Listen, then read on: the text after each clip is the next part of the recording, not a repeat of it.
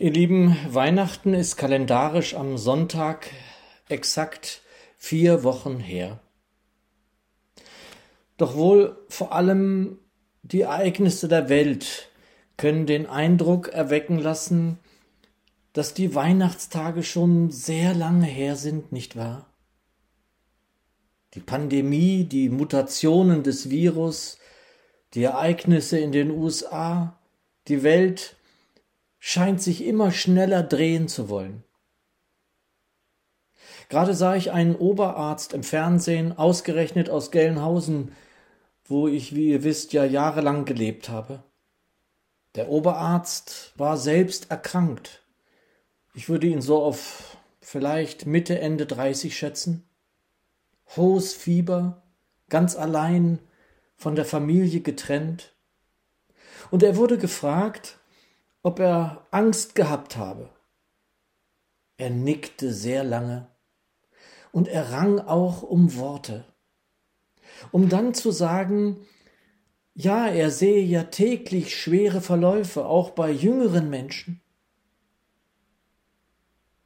Dann kam eine Krankenschwester hinzu und berichtete davon, wie unwürdig hier das Sterben geworden sei in der Klinik zumindest bei so einigen, die kaum oder gar keine Familie mehr haben. Die Pandemie lässt vieles in den Hintergrund treten. Ja, hier und da gar unwichtig erscheinen lassen, wenn es zu solchen Szenen kommt, die ich da gerade beschrieben habe. Neben der Trauer ist da eben auch oft eine Art Hoffnungslosigkeit zu spüren? Wenn Menschen in ihrem Herzen haben, dass dies das alleinige Leben ist und es doch so schnell vorüber sein kann? In den letzten Tagen hatte ich Gespräche mit Menschen, die in den vergangenen Jahren auch dachten, es gebe keine wirkliche Hoffnung und sich das dann ändert, da sie bei dem Menschen, der von ihnen gegangen ist, gesehen haben, was der Glaube an den lebendigen Gott ausmachen kann. Wenn ein Mensch in lebendiger Hoffnung lebt, handelt und ja auch von hier geht, das kann so ein Zeugnis sein, ja andere nachdenklich machen, ob da nicht eben doch etwas ist, woran zu glauben Sinn macht. Dass dieser Glaube ja vielleicht auch in meinem Leben Raum finden könnte und ich vielleicht gar selbst Heilung, ja Heil finden darf.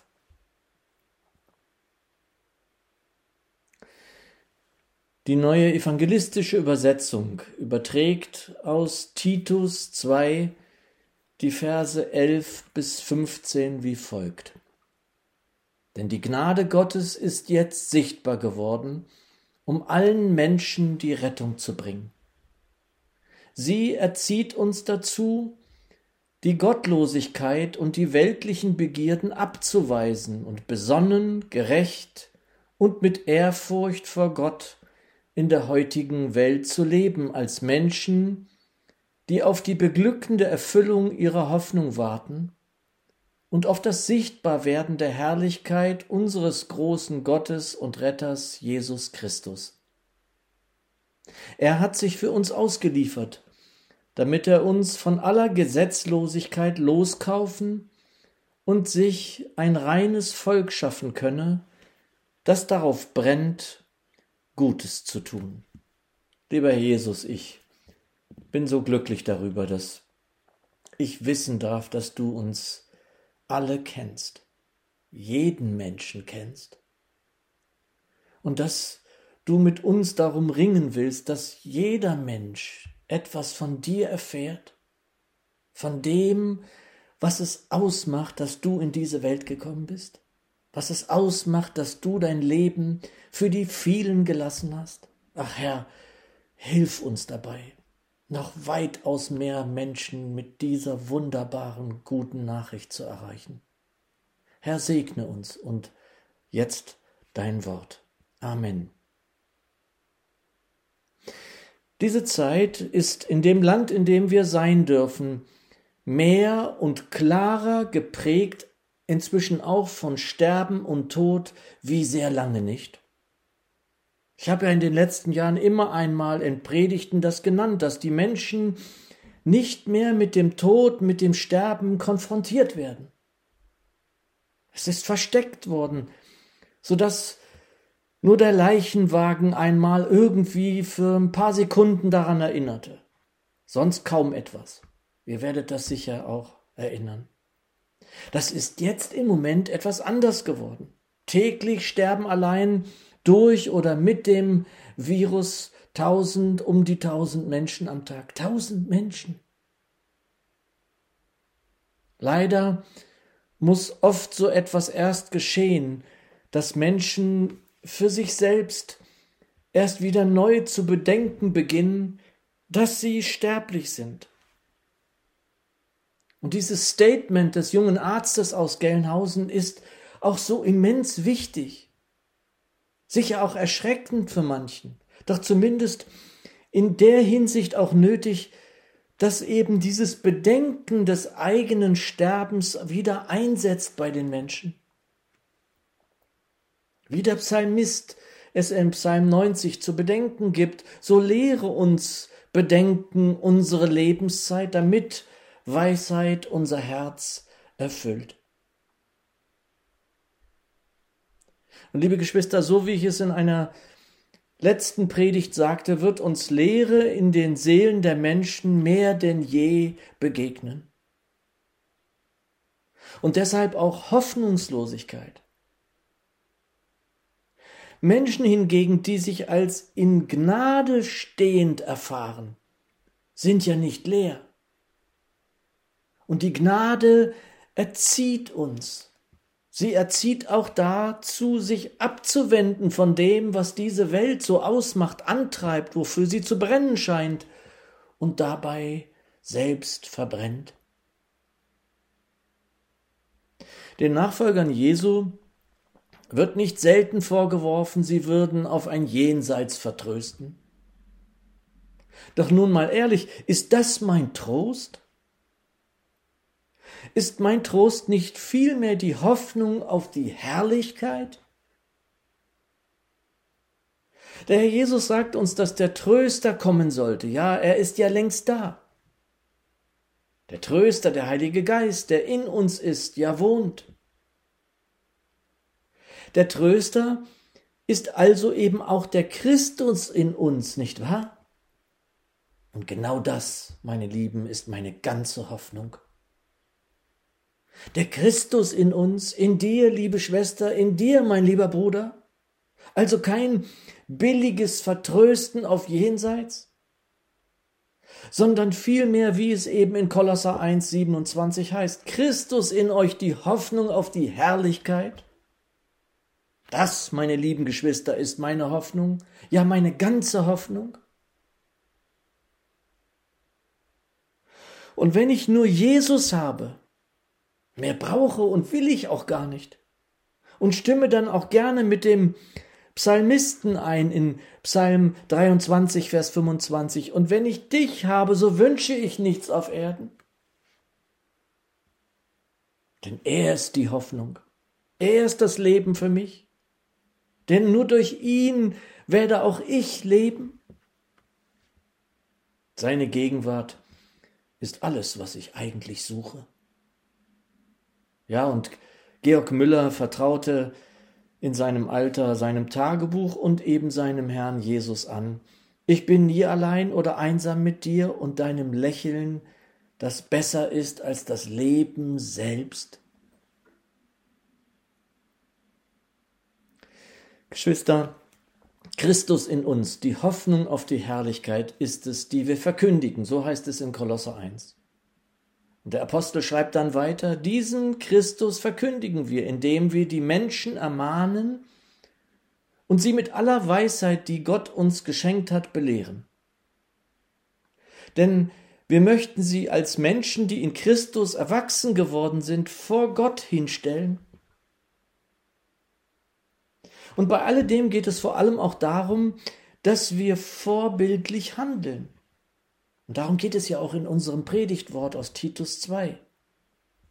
Die Neugenfer in Vers 12, sie, also die Gnade, erzieht uns dazu, uns von aller Gottlosigkeit und von den Begierden dieser Welt abzuwenden und, solange wir noch hier auf der Erde sind, verantwortungsbewusst zu handeln, uns nach Gottes Willen zu richten und so zu leben, dass Gott geehrt wird. Und meine alte Zürcher und die anderen genaueren Übersetzungen sprechen dabei dann vom besonnen, von gerecht und von fromm. Und das wollen wir uns jetzt einmal anschauen. Besonnen zu sein und so auch zu handeln, ist in diesen Zeiten, scheint es mir, Mangelware. Und Menschen, die so sind, die fallen auf sofort, das ist mein Eindruck. Und am meisten fällt es mir auf bei Menschen, deren Verhalten, deren Rede in ruhiger Weise achtsam ist. Und Geschwister, derzeit fällt es mir immer mehr so sehr auf, wie in nicht gekannter Weise in den neuen Medien unachtsam gegen andere vorgegangen wird, gegen den oder die andere. Und da muss ich dann auch immer denken, was mir so besonders gut gefällt in der Verfassung, die wir für unser Land hier haben. Unantastbar. Das steht ja an erster Stelle. Ist das so? Und ist das auch erkennbar in diesem Land, in unserem Alltag, dass die Würde des Menschen unantastbar ist? Was ist das für ein Begriff unantastbar? Und ich finde, Achtsamkeit sieht so aus. Also wer überlegt, wer bedacht, wer vorsichtig, wer behutsam, ja umsichtig mit dem Gegenüber umgeht, der handelt besonnen. Und wie oft begegnet es dir und mir in unserem Alltag? Und ich finde, dass doch in erster Linie Jünger Jesu da zu finden sein sollten, sich da einreihen müssten. Und wenn ein Christenmensch dann in irgendeiner Art und Weise so eben nicht erscheint, also bei Menschen auch in der Öffentlichkeit, wird das sofort angesprochen. Das mag ungerecht erscheinen, ist es aus meiner Sicht allerdings nicht. Menschen, die das dann anprangern, sind meist ja jene, die wenig nur mit Glauben oder Nachfolge zu tun haben. Und dennoch halte ich es für berechtigt und recht so. Und liebe Geschwister, wir brauchen da nicht ständig zu grübeln, wie ich denn besonnen, wie ich umsichtig handeln könnte. Denn je mehr der Christus in dir und mir wächst und zum Vorschein kommt und zunimmt, desto mehr wird es genau so sein. Doch es muss so sein, denn ich werde es nicht sein können ohne ihn. Da ist es wieder dieses ohne ihn, ohne mich könnt ihr nichts tun. Und dennoch sollten wir es bedenken. Es scheint nötig, dass wir es immer wieder auch prüfen an und in uns. Wirkt mein Handeln, mein Verhalten, auch meine Rede so besonnen, dass das Menschen bei mir erkennen, ja sehen dürfen? Ist das so? Lasst es uns prüfen. Als nächstes gerecht. Das Wort, das womöglich am häufigsten falsch eingeordnet wird. Denn wer würde sich schon als gerecht bezeichnen? Vielleicht in dieser Welt nicht einmal die, die als Richter tätig sind und sich viel Gedanken darum machen, ganz sicher, wie sie gerecht richten können. Nein, es geht wohl um den Panzer der Gerechtigkeit, nicht wahr? Und ausgerechnet diesen würde ich sicher noch viel weniger Menschen gegenüber zur Sprache bringen, die ihnen, meinen Herrn, nicht oder eben noch nicht kennen. Ich halte mich nicht für gerecht. Wie schnell liege ich falsch, besonders in der Sicht oder Einschätzung eines Menschen? Nein, der Christus in mir allein ist in der Lage, einen Menschen so zu sehen, so anzuschauen, dass es wahrlich liebend und barmherzig ist. Aber dennoch gerecht bin ich, wenn ich weiß, dass ich vor jenem Richter bestehen darf, der in der Zukunft das einmal ansehen wird, was ich getan habe. Und gerecht, gerecht macht mich nur und allein das, was mein Erlöser Jesus am Kreuz vollbracht hat. Das allein. Doch, doch es macht dich und mich gerecht. Das ist es. Du darfst vor dem Vater des Lichts stehen und musst das Angesicht deines nicht verbergen. Und spätestens da ist dann Jesus mein Heiland und mein Heil, alles für mich. Und gern würde ich jetzt mit euch, mit uns singen und mit Reinhard am Klavier. Nur dein Blut, das macht mich rein. Nur dein Blut bringt Leben allein. Und dieser Dein ist Jesus allein und sonst niemand. Und wenn da von Abwenden die Rede ist in unserem Text, also von dem sich abzuwenden, was diese Welt will, so ist das ja, glaube ich, in jedem Falle richtig. Noch wichtiger aber ist doch das Hinwenden zu Jesus. Denn es gibt ja Menschen, die sich wohl abwenden von dieser Welt. Ich habe da auch irgendwie manchmal Verständnis dafür. Doch es ist nicht die Rettung. Das ist nicht das Heil. Denn es ist in keinem anderen das Heil zu finden als eben in Christus Jesus allein. Wende dich von alledem ab, das ist in Ordnung, doch wende dich Jesus zu. Ohne das wirst du nicht gerecht vor dem Vater erscheinen können. Und als letztes dann fromm. Die Kirche übersetzt, dass wir fromm leben sollen in der jetzigen Welt. Und das übersetzen sie übrigens alle ganz, ganz unterschiedlich gottesfürchtig, die Elberfelder, rechtschaffen habe ich gelesen, mit Ehrfurcht vor Gott, gottselig übersetzt Menge und so vieles andere mehr. Doch was stimmt nun davon? Vielleicht alles zusammen? Oder von allem etwas? Am besten ist es für mich persönlich beschrieben in einer Kantate von Bach, die beginnt ich will nur dir zur Ehre leben. Die neue Genfer Übersetzung kommt dem hier auch recht nahe, Ende Vers 12. Und so zu leben, dass Gott geehrt wird.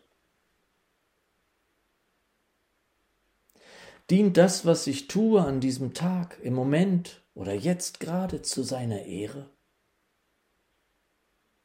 Ehre ich seinen Namen so, dass Menschen vielleicht mal nachdenken und sich fragen, warum verhält dieser Mensch sich hier in dieser Art und Weise?